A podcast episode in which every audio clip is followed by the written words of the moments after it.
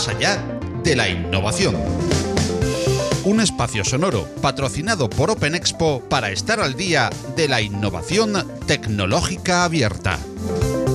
Más allá de la innovación.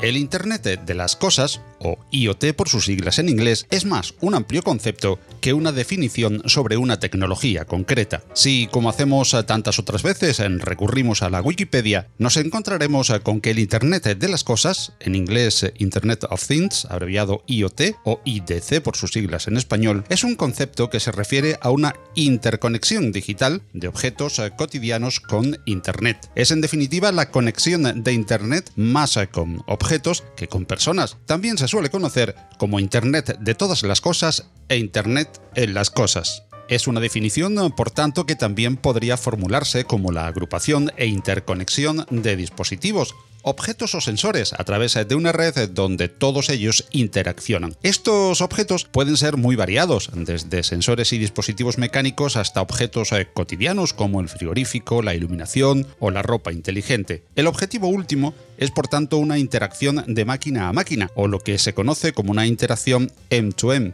machine to machine. Como vemos, en general se suele hablar de Internet de las Cosas cuando la red que sirve de conector es la red de redes, o sea, Internet. Sin embargo, es muy frecuente usar el mismo término cuando la red es privada. Para entender mejor el concepto se suele recurrir a varios ejemplos muy descriptivos eh, que entendemos fácilmente pues afectan a nuestra vida cotidiana. Por ejemplo, un frigorífico en nuestra casa podría leer las fechas de caducidad de nuestros alimentos envasados y así proponernos a través de la red en nuestro smartphone, por ejemplo, un orden eficiente de consumo a la vez que saludable, para que no se estropeen los alimentos ni tampoco se resienta nuestra dieta. Igualmente se suele proponer como ejemplo la calefacción de una casa inteligente, que sin necesidad de nuestra intervención se pondría en marcha cuando nuestro GPS enviase la señal de que estamos a una distancia en la que da tiempo a que la vivienda alcance una temperatura deseada.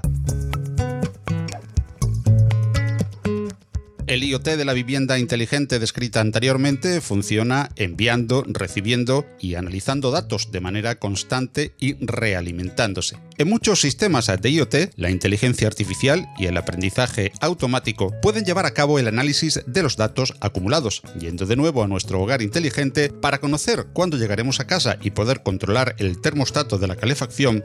El sistema de IoT puede conectarse a la API de Google Maps, por ejemplo, para obtener información sobre los patrones de tráfico en tiempo real del área y puede utilizar los datos sobre hábitos de conducción que el automóvil recopila a largo plazo. Los ejemplos que estamos viendo son los relacionados directamente con los conocidos edificios inteligentes y por ende con las ciudades inteligentes en las que la tecnología IoT cobra toda su fuerza al interconectar no solo un hogar o parte de este, sino toda una ciudad para controlar cuestiones como el tráfico, eficiencia en el alumbrado, seguridad pública, gestión de aguas y residuos, etcétera, etcétera. Aunque algunos de los ejemplos que hemos visto son los más usados al hablar del Internet de las cosas, no solo el ámbito del lugar o la ciudad son target de la IoT. La industria lo viene usando desde hace tiempo y como en todos los campos de la tecnología, esta implantación se está acelerando exponencialmente. Tal y como podemos leer en un artículo de Deloitte dedicado a esta tecnología, IoT se usa ya en muchas plantas de producción,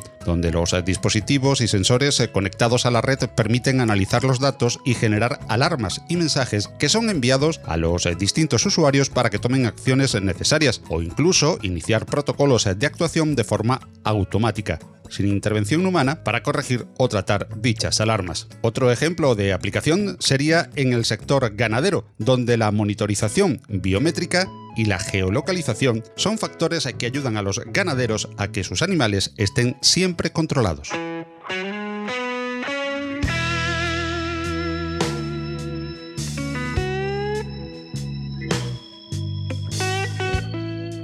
Otro aspecto que también merece la pena destacar son los problemas que a veces surgen al interconectar dispositivos tan diferentes, variopintos y con sus propios lenguajes. Se intenta que los nuevos elementos compartan un protocolo común, del que todos los fabricantes puedan participar y compartir en abierto. En este sentido, uno de los más conocidos es el MQTT, Message Queue Telemetry Transport, desarrollado desde IBM. La seguridad es eh, sin duda otro de los eh, caballos de batalla en el Internet de las Cosas, puesto que no es eh, difícil adivinar que cada dispositivo conectado a la red puede ser una puerta de entrada para un atacante que le lleve a sitios más golosos de la red atacada que el propio dispositivo IoT. En este sentido, al multiplicarse cada día el número de objetos conectados, se multiplican los estudios y programas para hacer una IoT segura, además presenciándose un interés cada vez mayor de diferentes grupos de opinión y de legisladores para que hogares, relojes, teléfonos, ropa o edificios y ciudades inteligentes no sean invasivos de la privacidad del ciudadano.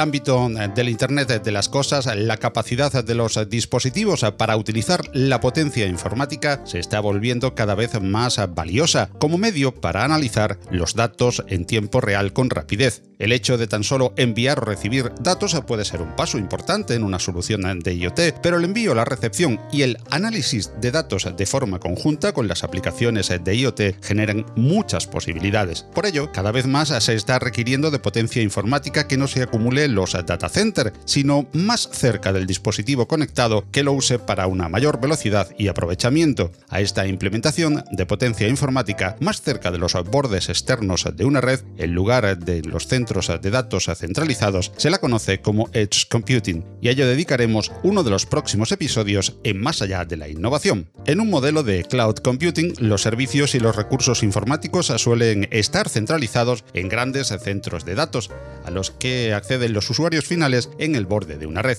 Este modelo genera beneficios económicos y una capacidad de intercambio de recursos más eficiente. Sin embargo, las nuevas funcionalidades del Internet de las Cosas necesitan potencia informática más cerca de donde realmente está el dispositivo físico o la fuente de datos, es decir, en el borde de la red. Para esto sirve el Edge Computing, que es un modelo que distribuye los recursos informáticos al borde de una red cuando es necesario y cuando no, los centraliza en un modelo de nube. En definitiva, y como hemos visto en un mundo cada vez más conectado, no estamos en la red solo las personas, sino que cada vez en mayor número las cosas. Los avances en cloud computing, en inteligencia artificial, en matching o deep learning, el edge computing y otras tecnologías que ya llaman a la puerta como el 5G están contribuyendo a este mundo de interrelación de objetos que está preparando un hogar o una ciudad inteligente algo que ya es tangible gracias al Internet de las Cosas.